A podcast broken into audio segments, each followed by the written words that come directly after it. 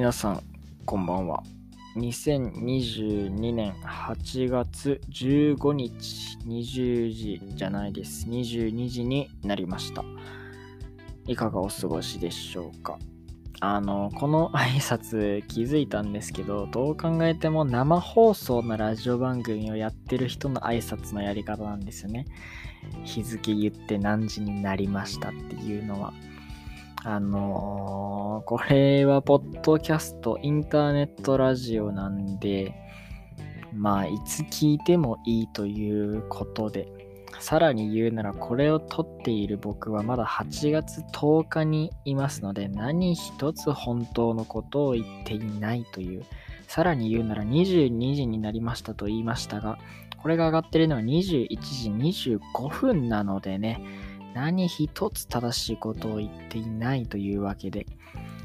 嘘は良くないという話です。そういう話をしたかったのです。これがすでに嘘です。というわけで、えー、この1週間はですね、えー、8月10日からですね、えー、まあ大体8月10日から16日まで、もしかしたら17日までかもしれないんですけど、この1週間はいつもやってる一人暮らしあるある系ラジオからちょっと外れたお話として、えー、僕が読んだ本、この上半期ですね、4月から8月の間に読んだ本からピックアップ、いくつかピックアップして、その本を紹介させていただこうというラジオをやっております。はい。今まで4冊の本を紹介してきましたが、今日が5冊目ということで、えー、本日紹介する本はこちらです。えー、愛坂東馬さん著、同志少女よ敵を撃てという本です。はい。えー、っと、この本も、まあ、帯を読むことで、あらすじの紹介とさせていただきたいんですが、帯にあらすじが書いてない系の本でしたね。はい。ということで、あのー、ハードカバーの本なので、あらすじがどこにも書いていないと思いきやあらすじ書いてありました。ちょっと読ませていただきたいと思います。えー、カバーのあの、ヘリっていうの？一番短いところに書いてありました。えー、引用させていただきます。読みます。えー、独ソ戦が激化する1942年、モスクワ近郊の農村に暮らす少女、セラフィマの日常は突如として奪われた。吸収したドイツ軍によって母親のエカチェリーナほか村人たちが惨殺されたのだ。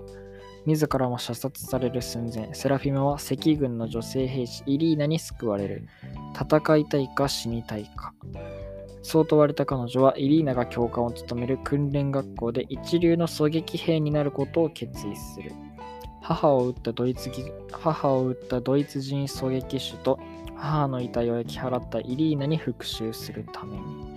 同じ境遇で家族を失い、戦うことを選んだ女性狙撃兵たちと共に訓練を重ねたセラフィマは、やがて独ソ戦の決定的な転換点となるスターリングラードの前線へと向かう。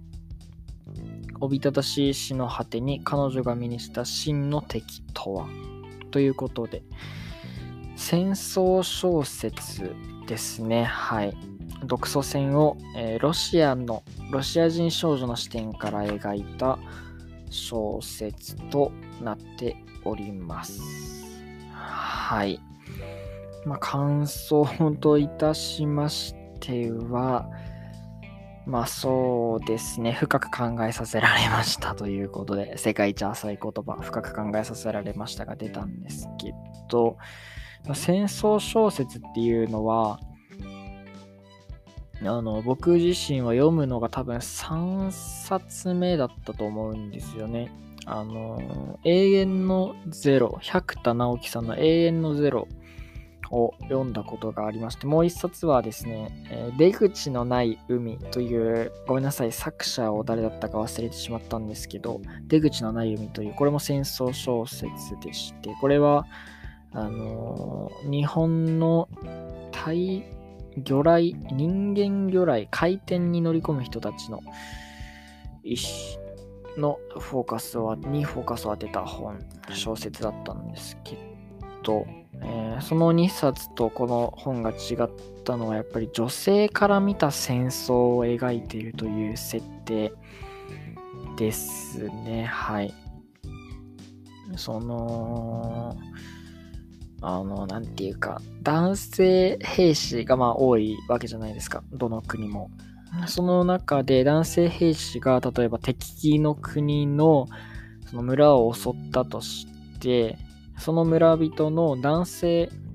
村人はやっぱり殺されることが多いんですけど、女性はその生け捕りじゃないですけど、殺さずにその恥ずかしめを与える強姦って言ったらあれですけど、そういう風なことがまああったんですね。歴史的な事実としてもちろん悲しいことではあるんですけど、そういうのを受ける女性の立場からして、ですね、やっぱり今、現代の社会よりももっと社会的な立場が弱かった女性の立場から戦争を描いた本であるというのが、やっぱり興味深い点、面白い。面白いって言ったらあれですけど、面白い点でしたね。はい。その、はい。戦争小説はね、感想を語るのが難しいですね。はい。読むのにもだいぶ時間がかかった思い出があります。あの、まあ、ぜひ読んでほしいなと思いますね。その戦争っていうのが、やっぱ語られないといけないんだと思います。そのもちろん多少フィクションではあるんですけど、すごい参考文献にのっと ってのっとってる本で、まあ、リアルに、まあ、もちろん僕はリアルの戦争を知らないので、これがリアルなのかはわからないですけど、残酷には書いてあるんですよね。なので、やっぱり読まなくちゃいけない本なんだと思いますね。はい。8月なんで、8月15日ということは終戦ですよね。これが上がってるのは。77年ですか。やっぱり語り継がれないといけないのは間違いないです。なので、この本もぜひ読んでほしいと思います、皆さんには。はい。あのー、過ちを繰り返さないためにもね、僕は若い世代ですけど、その同世代の人に、これを聞いてる同世代の人に読んでほしい本ではあると思います。これからの社会を作っていく上でね、体操の話ですけど、ぜひ読んでほしいと思いますね。ちょっとこの本に関しては読んでからちょっと時間が経ってるので感想も覚えてないというか、細かな感想を言えないんですよね。はい。というわけで、あのー、今日はちょっとこの辺にしたいと思います。でですね、上半期、この4月から8月に読んだ本はもう何冊かもちろんありまして、あの宇佐美凛さんの推しもゆとか、あとは、えっ、ー、とね、あの私が私であるために、これは多分ちょっと感想を話したと思うんですけど、あの、渡辺美穂さんという方の本で、あとは若林正康さんの、えー、っと、カバーニャ要塞の野良犬と、カバーニャ要塞の野良犬と、あの、なんたかんたらかんたらのなんとかっていう本も読んで、あともう何冊か読んだ本があるんですけど、ちょっと、あの、読んだ本の紹介はここらにさせていただいて、え明日8月16日と17日、明後日8月17日はまた別の話をちょっとしたいなというふうに思っております。というわけで本日も聞いてくださりどうもありがとうございました。8月10日の私から5日後のあなた方の幸せを切に願っております。おやすみなさい。